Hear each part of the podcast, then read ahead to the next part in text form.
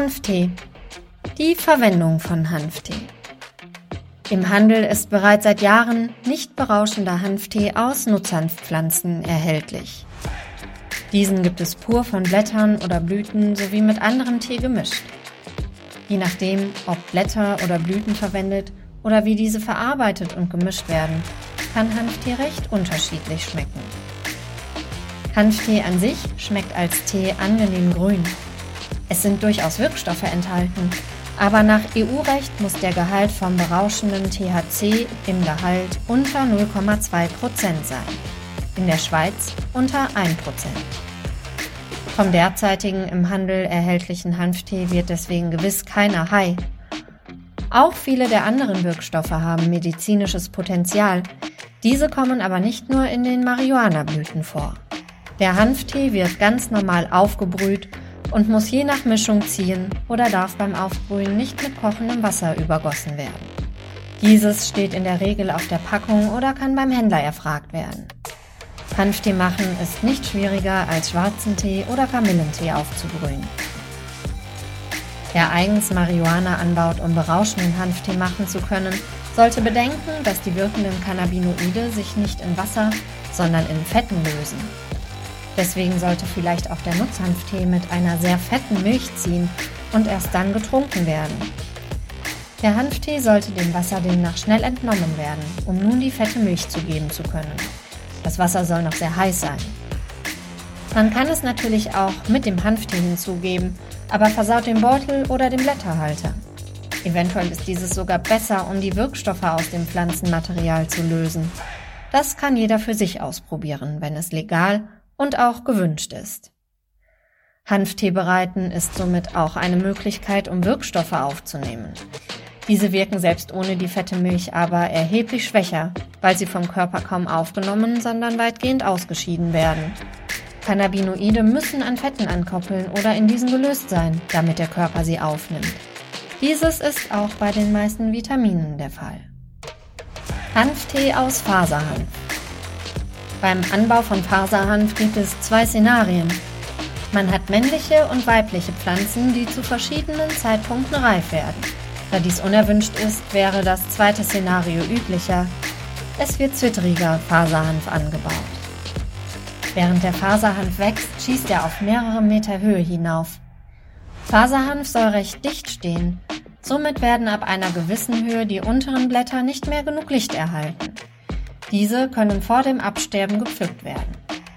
Es lassen sich auch die oberen Blattebenen pflücken und trocknen, um Hanftee machen zu können. Jüngere und zartere Blätter wären vermutlich wertvoller. Die Hanfblüten werden auf Faserhanffeldern versamen. Da die Hanfsamen für den Hanftee unerwünscht sind, sollte man die Hanfblüten ernten, bevor sich die Hanfsamen richtig ausprägen und stören würden. Oder man müsste die Hanfblüten ausreifen lassen und die Samen ernten. Dann bleiben sozusagen die Restblüten über. Wer es auf Sensimilla Hanfblüten abgesehen hat, müsste, wie beim potenten Hanf, beim Blütenansatz alle männlichen und zwitterigen Pflanzen entfernen. Da andere Bauern auch Faserhanf anbauen, werden die Pflanzen dennoch versamen, wenn diese nicht in einem Gewächshaus stehen, in dem die Luft nur gefiltert einströmen kann. Die Hanfblätter und Hanfblüten sollen vor Licht abgeschirmt werden, um zu trocknen. Dabei ist sehr darauf zu achten, dass sich im Erntegut kein Schimmel bildet.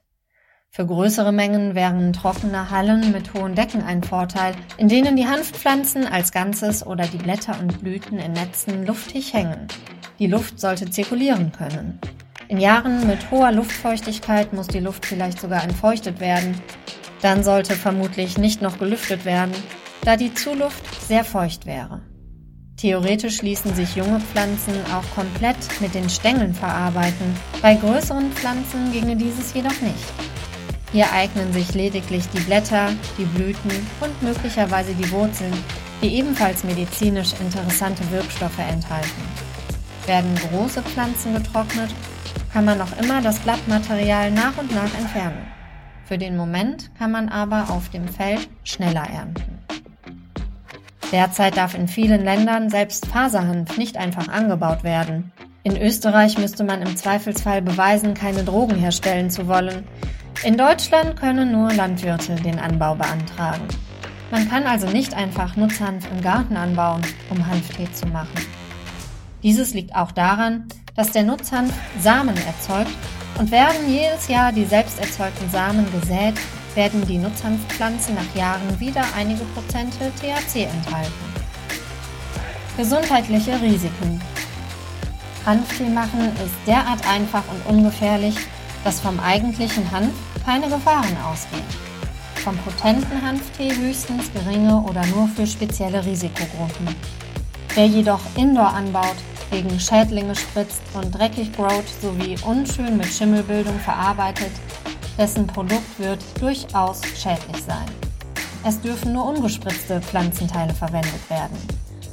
Allerhöchstens harmlose Spritzmittel wären eine Ausnahme, wenn die Wartezeiten vor der Ernte abgewartet werden. Da aber bereits untere Blätter geerntet werden und Spritzmittel unnötig sind, sollte generell verzichtet werden. Zu viel Dünger kann den Geschmack ruinieren. Der falsche Boden vielleicht auch. Bei der Verarbeitung darf in keinem Fall Schimmel entstehen und auch sonstige Verunreinigungen dürfen nicht an das Erntegut.